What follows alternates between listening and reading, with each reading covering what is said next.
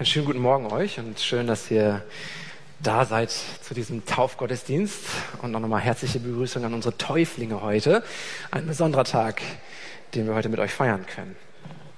Als ich vor mittlerweile zweieinhalb Jahren ungefähr nach Deutschland gekommen bin, da war einer der ersten Sachen, die meine Familie und ich machen mussten, unsere neue Wohnung zu beziehen äh, und vor allem die Wohnung ein bisschen herzurichten, wie man das so macht bei einer Renovierung. Ihr kennt das alle, streichen, äh, Boden neu machen, äh, die ein oder andere Wand vielleicht mal durchreißen.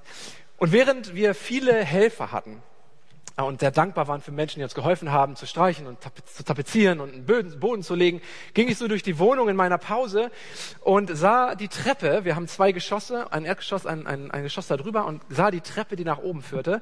Und da war dieser, dieser grüne Teppich, der da wahrscheinlich schon seit äh, Grundlegung dieses Hauses da vorhanden sein musste. Und ich dachte, das, das, kann, das kann eigentlich so, so nicht sein. Und ich fragte meine Frau und mir gesagt, ja, das habe ich schon die ganze Zeit gedacht, der Teppich muss weg. Und ich dachte, ja, ich meine, ist ja auch keine große Sache, so ein Teppich von so einer Holztreppe, was kann da schon bei Wildesball sein? Und dachte, den machen wir mal eben kurz weg. Jetzt jeder, ihr schmunzelt, ne? jeder von euch, der in der Renovierung mal beteiligt war, weiß, dieser Satz mal eben kurz. Den gibt's faktisch nicht. Ich machte mich also mal eben kurz an diese Treppe dran und ich würde sagen, zwei Wochen später war dieser Teppich tatsächlich entfernt. Aber es brauchte Stunden über Stunden andere Leute, die mir geholfen haben, die auch hier heute hier sitzen, die sich an diese Geschichte erinnern können, wie diese, dieser Teppich weggekratzt wurde. Und an diesem Tag wurde ich gelehrt oder belehrt, dieser Satz nur mal eben kurz, den, den wende ich nicht mehr an, zumindest nicht, wenn es um eine Renovierung geht. Aber ich habe auch gelernt, dieser Satz, den sollte man auch in anderen Dingen nicht unbedingt anwenden, weil das wenigste im Leben nur mal eben kurz passiert. Vieles braucht Zeit. Und das musste auch Nikodemus lernen, den wir uns heute genau anschauen wollen. Nikodemus war ein Mann der Bibel, der Jesus traf. Und es gibt nur wenig Begegnungen, die in der Bibel geschildert werden von diesem Nikodemus. Und eigentlich wollte Nikodemus nur mal eben kurz eine Frage stellen. Und er dachte sich, er geht mal eben kurz zu Jesus und klärt eine Frage, die ihm so auf dem Herzen ist und kriegt bestimmt die Antwort, die er braucht, aber anders als erwartet wird in dieser Begegnung sein ganzes Leben auf den Kopf gestellt. Und davon lesen wir im Johannes Kapitel 3 die ersten Verse. Einer der führenden Männer in Judäa war ein Pharisäer namens Nikodemus. Da kam eines Nachts zu Jesus und sagte zu ihm, Rabbi, wir wissen, dass du ein Lehrer bist, den Gott uns geschickt hat, denn deine Wunderzeichen beweisen, dass Gott mit dir ist. Nikodemus, das als Hintergrund kurz, ein, ein sehr erfolgreicher Mann. Nikodemus war, äh, wie sein griechischer Name schon verrät, also Nico heißt eigentlich so der Sieger, also jeder, der Nico heißt von euch, der sagt, yes. Nico heißt der Sieger. Demos heißt des Volkes, der Sieger des Volkes oder ein Angesehener im Volk, der gewählt wurde, vielleicht sogar, der politische Macht hatte. Nikodemus war ein intelligenter und gebildeter Mann. Einer der höchsten Leiter in seinem Volk und vielleicht heute so gleichzusetzen mit einem Wissenschaftler oder einem, einem Professor. Er hatte einen sehr angesehenen Ruf und deswegen, lesen wir auch in, der, in dieser Bibelgeschichte, kam er nachts zu Jesus. Denn er wollte seinen Ruf nicht riskieren als Gelehrter, als angesehener Leiter, denn seine Kollegen waren Jesus gegenüber sehr, sehr kritisch. Jesus war einfach und irgendwie so unfair. Aber zu denen, die ihr Leben nicht auf die Reihe bekamen, war er oft so soft und so freundlich. Das passte nicht. Überhaupt, die Leute, mit denen Jesus abhing, das waren dubiose Gestalten, das waren Schläger. Gewalttätige, Steuerhinterzieher oder Steuereinzieher und Prostituierte. Jesus war dubios. Das Schlimmste war aber, dass Jesus behauptete, er sei der Messias, also der Retter Israels. Und damit machte Jesus nicht etwas Einzigartiges, es machten mehrere Leute in dieser Zeit, die behaupteten, der Messias zu sein. Das war nicht das outstanding Merkmal von Jesus, aber all diese Leute, die das behaupteten, der Messias zu sein, die waren entweder Betrüger, weil sie Macht und Geld und Einfluss gewinnen wollten, oder sie waren geisteskrank und wahnsinnig. Aber Jesus machte nicht den Eindruck, dass er wahnsinnig sei. Deswegen spricht die Nikodemus ja auch mit diesem Ehrentitel an. Rabbi, Lehrer. Und mit Geld hatte es Jesus ja offensichtlich auch nicht so, wie bekannt war. Im Gegenteil, die Menschen liebten ihn. Sie bewunderten ihn, weil er ihnen diente, weil er Gutes tat, weil er ihnen half und weil er Wunder tat. Und deswegen fragt sich Nikodemus, wer ist eigentlich dieser Jesus? Wer, wer ist dieser Jesus? Und das ist eine Frage, die sich eigentlich durch die Jahrhunderte der Geschichte durchzieht. Jeder Gelehrte hat sich diese Frage schon einmal gestellt. Wer ist Jesus? Äh, dass es einen Jesus gab, das ist, das ist nicht die Debatte. Ich weiß, wir denken das manchmal. Ja, nein, das ist selbst in der Wissenschaft keine Debatte. Wissenschaftler verschiedenster Disziplinen bestätigen das, dass es eine Person Jesus gab. Egal ob Christ oder Atheist oder Agnostiker. Zumindest schreibt das Wikipedia so. Könnt ihr ja selbst mal googeln. Eric Myers, Archäologe und Professor der Duke University, schrieb im National Geographic 2020 folgendes Zitat. Kein seriöser Akademiker bezweifelt, dass es die historische Person Jesus je gegeben hat.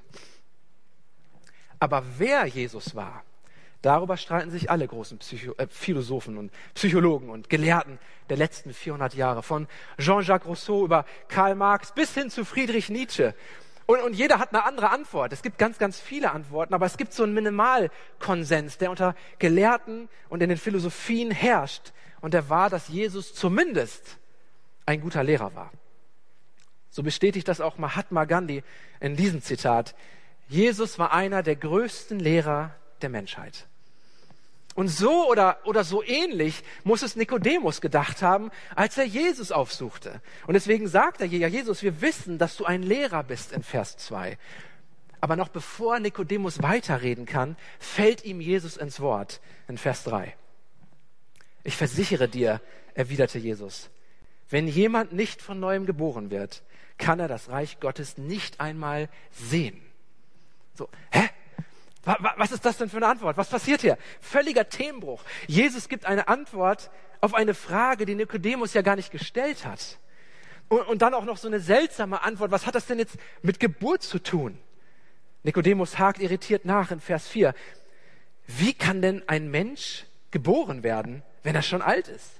Er kann doch nicht in den Bauch seiner Mutter zurückkehren und ein zweites Mal geboren werden.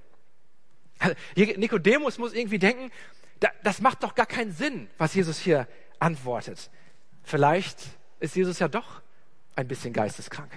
Oder hat er mich vielleicht nicht richtig verstanden? Also Jesus, was ich eigentlich fragen wollte, und schon wieder unterbricht ihn Jesus im nächsten Vers, Vers 5. Und wenn man da den griechischen Text reinschaut, dann fängt Jesus diesen Vers ungefähr so an. Nikodemus, jetzt hör mir gut zu. Und dann kommt Vers 5. Wenn jemand nicht aus Wasser und Geist geboren wird, dann kann er das Reich, dann kann er nicht in das Reich Gottes kommen. Menschliches Leben wird von Menschen geboren, doch geistliches Leben von Gottes Geist. Was Jesus hier macht, ist, dass er sofort auf die persönliche Ebene kommt. Also Nikodemus will eigentlich nur Information, aber Jesus will Nikodemus. Wenn wir Jesus begegnen, und ich bin mir sicher, auch ihr habt diese Erfahrung schon gemacht, wenn wir Jesus begegnen, dann wird's immer persönlich.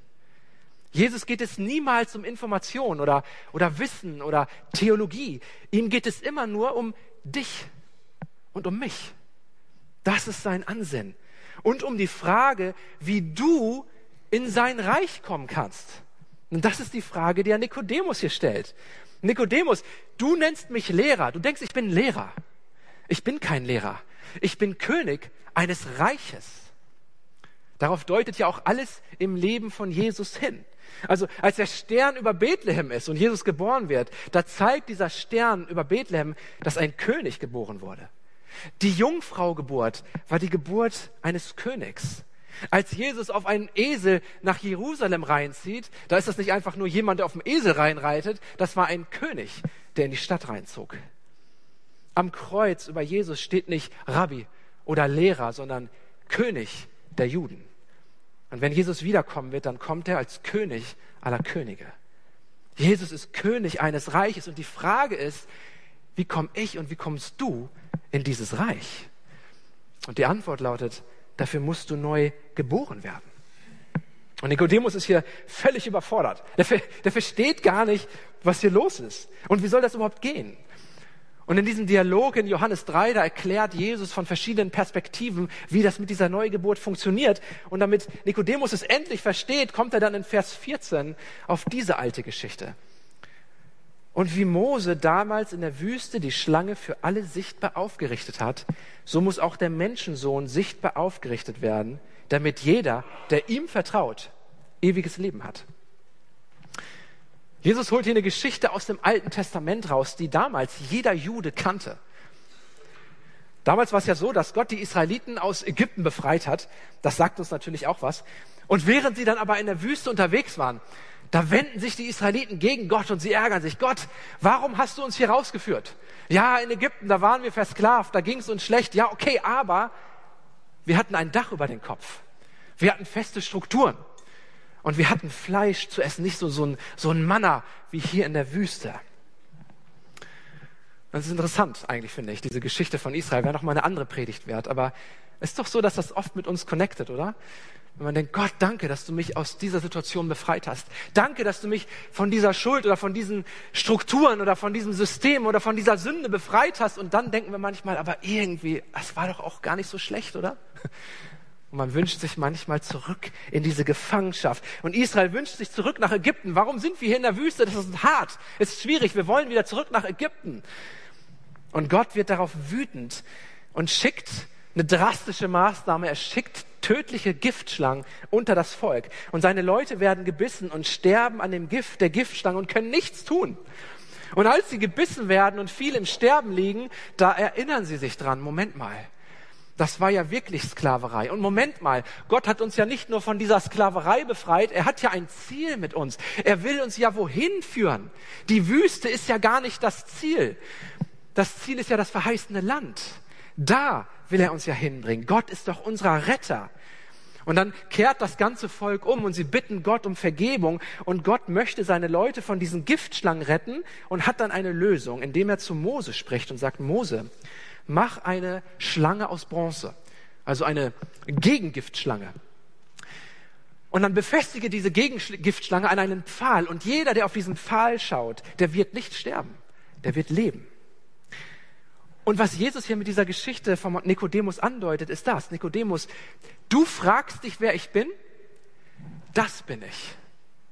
Ich bin ein Gegengift. Du trägst ein Gift in dir und ich bin deine Lösung.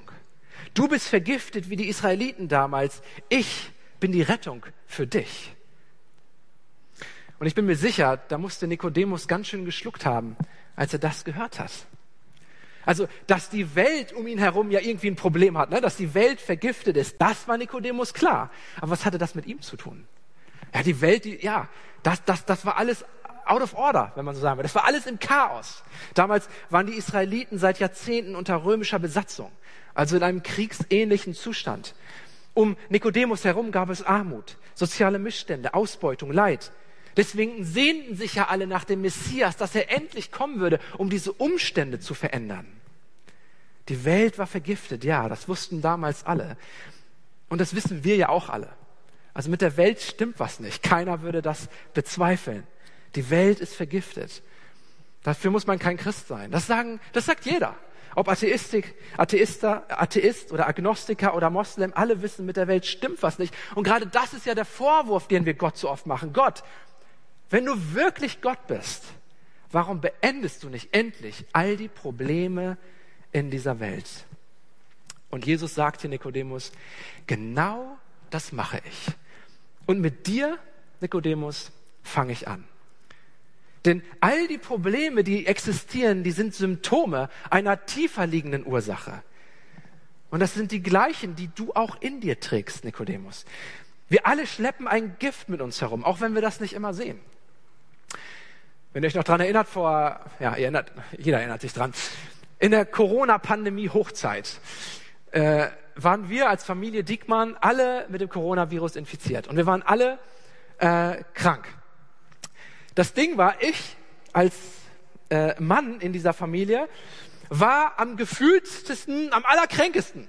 Und mit meinen schlimmen 45 Grad lag ich wehleidig in meinem Bett und konnte mich nicht bewegen, während meine Frau mit einer leichten Erkältung durchs Wohnzimmer tänzelte und meine Kinder auf dem Trampolin herumhüpften Und sich alle fragten, warum stellt sich Papa so an? Und nein, es war keine Männergrippe. Es ging mir wirklich schlecht.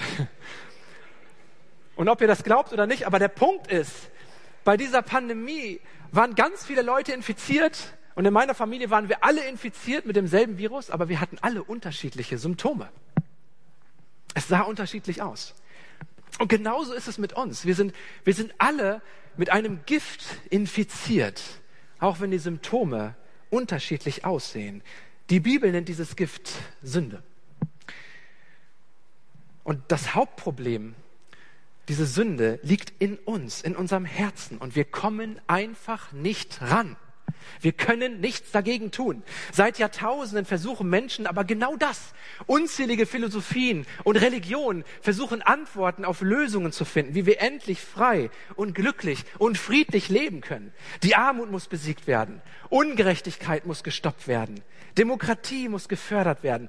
Diktatoren müssen aufgehalten werden. Die Vernunft muss siegen. Die Wissenschaft muss regieren. Und irgendwie, ja, irgendwie, ja, richtig.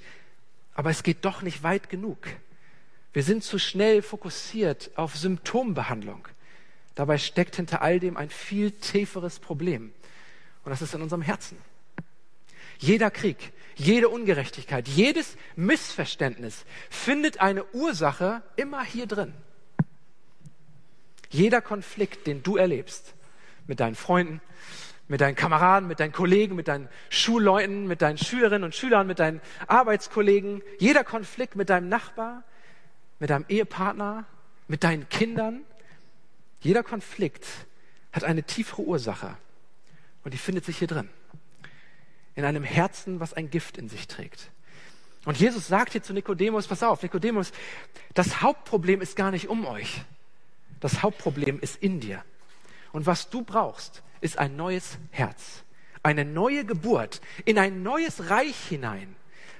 Und ihr Lieben, das ist das, was die Bibel mit dem Wort Errettung meint. Errettung im biblischen Sinne meint immer zwei Sachen. Die Errettung von etwas und die Errettung für etwas. Die Errettung von dem Gift, von der Sünde, von dem Tod, von dem Zorn, aber auch die Errettung für etwas, für ein neues Leben, für die Nachfolge, für Gottes Reich. Und ich glaube, ganz ehrlich, hier sind wir in unserer Kommunikation als Christen ganz oft viel zu schwach. Eine klassische Frage in der Evangelisation, so bin ich zumindest aufgewachsen in meiner Gemeinde damals, eine klassische Frage war immer, wenn du morgen stirbst, wo gehst du dann hin? In den Himmel oder in die Hölle? Aber diese Frage hat nur etwas Einseitiges im Blick, nur den Tod. Aber Jesus hat nicht nur den Tod im Blick, Jesus hat das Leben im Blick. Die richtige Frage müsste eigentlich lauten, wenn du morgen lebst, für welches Reich wirst du leben? Für Gottes Reich oder für dein Reich, für das Reich dieser Welt. Denn Christus ist gekommen, damit wir neu geboren werden, damit wir das alte, vergiftete Leben hinter uns lassen und neues Leben leben. Schon jetzt und bis in Ewigkeit. Und genau das ist ja, was wir heute feiern, wenn heute Menschen in dieses Wasser steigen. Wir feiern heute einen Taufgottesdienst. Und genau das bezeugen wir in der Taufe. In der Taufe bezeugen wir den Tod unseres alten Menschen und wir bezeugen die Auferstehung eines neuen Menschen aus dem Wasser heraus. Wir vertrauen darauf, dass Christus uns befreit hat von dem Tod und von der Sünde, dass unser schlechtes Gewissen endlich besiegt ist, dass da nichts mehr gegen uns steht, dass wir unserem schlechten Gewissen sagen können, du, ich bin nicht mehr der ich mal war. Das ist weg, das ist vorbei. Ein neuer Mensch ist aufgestanden. Wir bezeugen, dass unsere Vergangenheit nicht mehr unsere Zukunft bestimmt. Wir vollziehen in der Taufe einen Herrschaftswechsel. Wir sagen, ab heute habe ich einen neuen König, Jesus Christus. Und ab jetzt gehöre ich ihm und lebe für sein Reich als neuer Mensch. Genau darum geht es Jesus in dieser Nacht, als Nikodemus mit ihm redet. Und Nikodemus quasi vor die Wahl steht. Jesus sagt quasi Nikodemus, Nikodemus, du sagst Antworten. Du willst nur mal eben schnell, Punkt, Punkt, Punkt. Aber ich habe hier was ganz anderes für dich. Ich habe hier neues Leben für dich. Das ist eine andere Nummer. Das geht viel tiefer, als du dir das je vorgestellt hast. Und als Nikodemus dieses Gespräch verlässt, ich bin mir sicher, da war er völlig überwältigt von dem, was er gerade gehört hat. Kann das wahr sein? Und selbst wenn, selbst wenn das wahr ist, will ich das überhaupt? Will ich das wirklich? Will ich diesem Jesus nachfolgen? Dann würde ich nicht nur meinen Ruf aufs Spiel setzen, ich würde mein ganzes Leben riskieren. Will ich in einem Reich leben, wo er König ist? Wo nicht die Perspektiven meiner Kultur, nicht die Werte oder Anschauung meiner Zeit das letzte Wort haben, sondern er. Und als Nikodemus an diesem Abend nach Hause geht, da hat er wahrscheinlich viel mehr Fragen als vorher.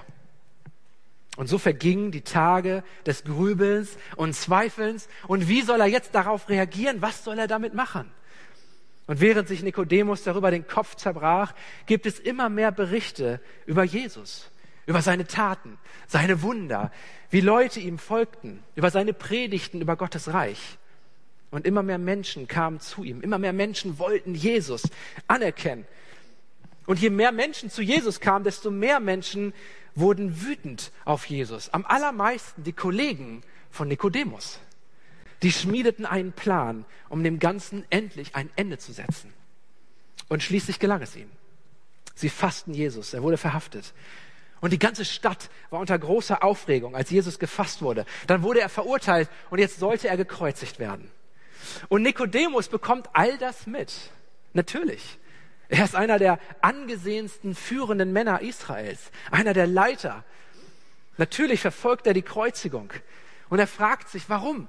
Warum? Das hat doch Jesus gar nicht verdient. Ich war doch bei ihm, ich habe ihn doch gesehen. Warum wird er hingerichtet? Und dann kommt der Moment der Kreuzigung. Und ich stelle mir vor, als Jesus ans Kreuz genagelt wurde und als dieses Kreuz aufgestellt wurde, da muss bei Nikodemus plötzlich ein Licht angegangen sein. Und ich stelle mir vor, wie er seinen Augen kaum trauen kann, als er da hochschaut an diesen Pfahl und Jesus Christus sieht, aufgespießt wie eine Schlange von Mose. Und irgendwie noch muss doch Nikodemus sich sofort an das Gespräch erinnert haben mit Jesus in dieser Nacht und an das allerletzte, was Nikodemus in diesem Gespräch sagte, in Johannes 3, Vers 16 und Vers 18. Denn so, also an diesem Kreuz, so hat Gott der Welt seine Liebe gezeigt. Er gab seinen einzigen Sohn, damit jeder, der an ihn glaubt, nicht ins Verderben geht, sondern ewiges Leben hat. Wer ihm vertraut, wird nicht verurteilt. Wer aber nicht glaubt, ist schon verurteilt. Denn der, an dessen Namen er nicht geglaubt hat, ist der eine und einzigartige Sohn Gottes. Wenn wir an Gottes Liebe denken, dann haben wir oft Emotionen im Kopf. Also dann, dann sehen wir vielleicht bildlich einen, einen mitfühlenden Gott, der uns bestätigt, der uns ermutigt. Und auch wenn das wahr ist, ist das aber ein sehr menschliches Bild von Gottes Liebe. Gottes Liebe zeigt sich nämlich an einem Punkt in der Geschichte ganz konkret, und zwar an dem Kreuz. Vor 2000 Jahren, an diesem Moment der Kreuzigung, da zeigt sich Gottes Liebe. Das ist Gottes Liebe. Und das ist der Ausweg. Das ist die Rettung. Und wenn wir uns daran festklammern, an diesem Punkt, an diesem Kreuz, dann haben wir Zugang zu Gottes Liebe. Aber nur dann. Es ist der einzige Weg, den es gibt der einzige Ausweg, die einzige Lösung, das einzige Gegengift, die einzige Rettung. Wenn wir ihm vertrauen, ihm glauben, an ihn festhalten, dann werden wir von neuem geboren. Durchs Wasser und durchs Geist. Durch den Geist, durch die Taufe und durch den Heiligen Geist. Und dann haben wir ein neues Leben in einem neuen Reich, das schon jetzt in all dieser Gebrochenheit, die noch um uns ist, aber schon jetzt beginnt und bis in alle Ewigkeit dauert. Das meint die Bibel mit Errettung. Und wie schön und wie besonders, dass wir heute ein paar Menschen haben, die genau diesen Schritt vollziehen werden, die genau das in Anspruch nehmen wollen, die diesen Herrschaftswechsel bezeugen wollen und die sich deswegen heute taufen lassen auf den Namen Jesus Christus zur Vergebung ihrer Sünden und für ein neues Leben, für eine neue Geburt. Und ihr Lieben, wenn du schon getauft bist, wenn du das schon mal gemacht hast, diesen Schritt, dann ist das eine Erinnerung für dich. Sagen, ja, genau, das habe ich doch auch gemacht. Ich habe doch diesen Schritt, diesen Herrschaftswechsel vollzogen und irgendwie in den Wirren des Alltags habe ich manchmal die Zweifel, habe ich das wirklich getan? Dann ist es eine Gewissheit für dich, ja, das hast du. Das hast du getan. Und was Gott an diesem Kreuz getan hat und woran du dich festklammerst, das kann dir keiner nehmen. Wenn du an diesem Kreuz geklammert bleibst. Also bleib dran geklammert. Das ist der Ort für uns alle. Und das ist eine Erinnerung heute, was wir sehen, was unsere Brüder und Schwestern heute machen, diesen Herrschaftswechsel, den sie vollziehen.